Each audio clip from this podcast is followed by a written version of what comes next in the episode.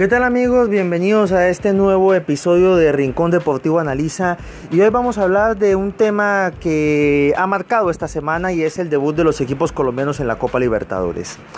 Definitivamente esta semana no ha sido la mejor para los nuestros en la máxima competencia internacional. América, actual campeón, perdió 2 a 0 ante Gremio de Porto Alegre, un ex campeón del torneo. Medellín, campeón de la Copa Colombia, perdió 2 a 1 ante Libertad de Paraguay, que contaba con dos colombianos en nómina, entre ellos el exatlético Huila Daniel Bocanegra. Y Junior, campeón del primer semestre, perdió ante el Flamengo de Brasil, actual campeón del torneo también por 2 a 1. Una situación muy delicada teniendo en cuenta dos factores. Primero, que el año pasado Colombia no tuvo una buena participación en el máximo torneo internacional. Y en segundo lugar, se trata de los equipos que lograron título el año pasado. Es decir, lo mejor de lo mejor del año pasado en Colombia.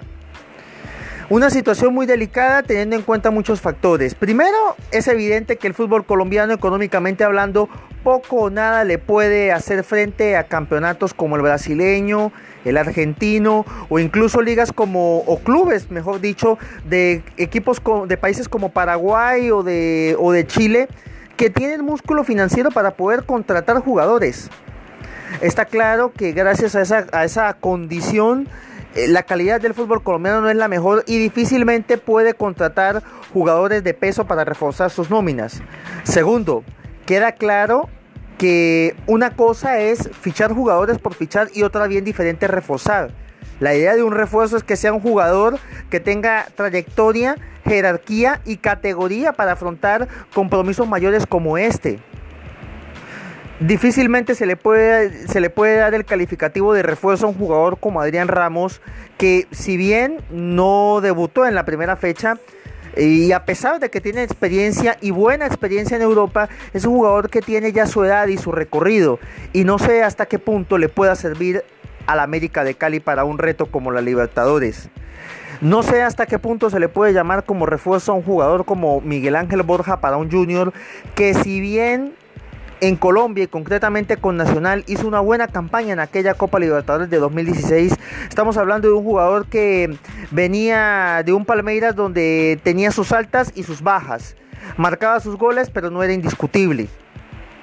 Viendo esa situación y con el agravante de que se nota en estos partidos la disparidad del nivel de juego de Colombia comparado con otros países, uno queda preguntando, bueno, ¿Cuál es la calidad del torneo colombiano? ¿Cuál es la calidad de la representación colombiana en torneos internacionales, en este caso la Copa Libertadores?